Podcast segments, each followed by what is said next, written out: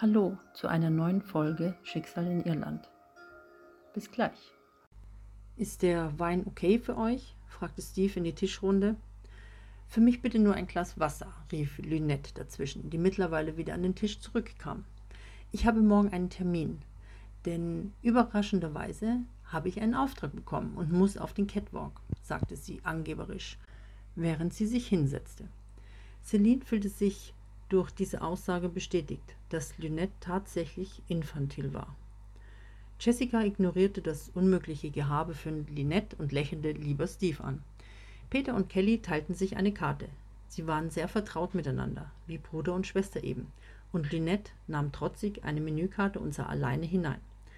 Celine saß in der Mitte von Jessica und Kelly, und ein innerer Impuls veranlasste sie, zu Peter zu sehen.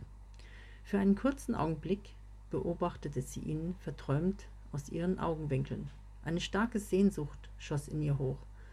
Wie automatisch sah Peter sofort von seiner Karte auf, als spürte er es und blickte direkt in Selins Augen. Fast wie dieser Augenblick an der Tankstelle trafen sich ihre Blicke, und für Celine stand auf die Sekunde Raum und Zeit still. Wie schwerelos gab sie sich dem wunderschönen Gefühl mit klopfendem Herzen hin.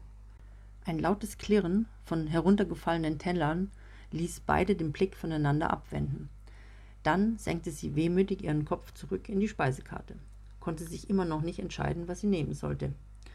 Völlig verwirrt überlegte sie und versuchte Peters Blick zu deuten. War er nur ein Frauenheld, der sich für jede Nacht eine andere suchte?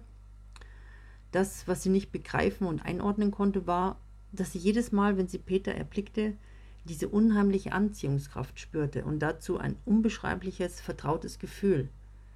Alle gaben bereits ihre Bestellungen auf, bis auf Celine. Verlegen bestellte sie Spaghetti Bolognese. Wenn ich das essen würde, würde ich bald nicht mehr in die Designerkleidung passen, spottete Lynette und lächelte dann Celine hinterlistig an. Celine war innerlich am Platzen, so verärgert war sie noch nie.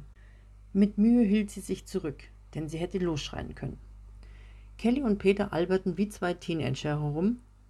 Daher bekamen sie es nicht mit, wie zynisch Linettes Bemerkung war. Steve und Jessica unterhielten sich sehr liebevoll und beide konnten untereinander ihre Verliebtheit nicht mehr verheimlichen. Inzwischen war der Kellner mit der Flasche Bartolino da und Steve probierte zuerst. Währenddessen musste Lynette noch einmal etwas Unpassendes von sich geben. Gestern war es schön mit dir, lächelte Lynette Peter an, die trotz des schlecht gelaufenen Abends erneut versuchte, an Peter ranzukommen. Okay, Lynette, nur solltest du jetzt nichts mehr von mir erwarten, warf Peter ihr barsch entgegen, denn er fühlte sich genervt von Lynettes aufdringlicher Art und Gerede. Lynette stand das erste Mal den Mund offen, so als ob doch einmal ihr Krips eingeschaltet wurde. Celine beobachtete die Situation, nahm es freudig zur Kenntnis und lächelte in sich hinein. Das ist genau mein Geschmack, den hatte ich früher öfters in der Toskana getrunken, warf diesmal Jessica laut in die Tischrunde ein. Steve ließ sie am Rotwein probieren und wieder einmal versuchte sie die Stimmung zu retten, wie sie es bereits im Café tat. Steve war angenehm überrascht von dem wohlschmeckenden Wein und bestellte gleich noch eine Flasche nach. Lynette bekam inzwischen von einem anderen Kellner, der circa Mitte 20 war, ein kleineres Glas Mineralwasser gereicht. Sofort funkelte Lynette den Kellner an und versuchte, mit ihm zu flirten. Wie dämlich, dachte sich Celine. Bestimmt tat sie es aus Rache für Peters ablehnende Bemerkung. Kelly verdrehte nur die Augen und wandte sich kopfschüttelnd von Lynette ab. Ihr Benehmen konnte sogar Kelly nicht mehr ertragen. In dem Moment entdeckte Jessica einen alten Bekannten. Oh, wen sehe ich denn da? Bitte entschuldigt mich für einen Augenblick. Ich muss einen alten Freund Hallo sagen, sagte sie zu Steve und ging auf einen gut aussehenden Mann zu. Steve blickte neugierig hinterher. Diese Katzen finde ich toll. Zuletzt sah ich sie in Shinshin in Nürnberg, sagte Celine plötzlich laut. Sie wurde auf eine große goldene Katze aufmerksam, die ganz hinten in der Ecke zwischen den Blumendekorationen stand und immerwährend ihre erhobene Tatze schwenkte. Ja, das ist eine chinesische Glückskatze, erwähnte Steve. Der Kellner kam an den Tisch, und servierte für Kelly, Lynette und Peter die Speisen. Kommst du aus Nürnberg? fragte Steve, nachdem der Kellner zurück zur Theke ging, um die nächsten Speisen zu holen. Ja, ich bin dort bei meiner Oma aufgewachsen, lächelte sie Steve an.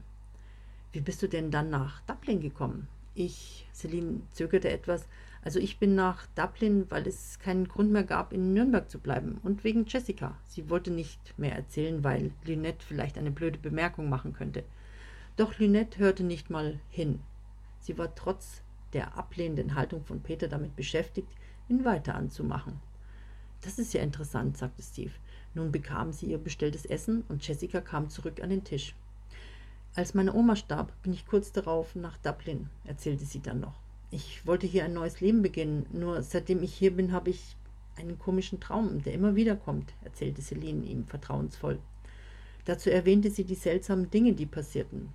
Peter war im Gespräch mit Kelly und als er dann Lünettes schmachtenden Blick sah, der diesmal weder zynisch noch aufdringlich war, konnte er nicht widerstehen und lächelte Lynette doch einwilligend und erfreut an.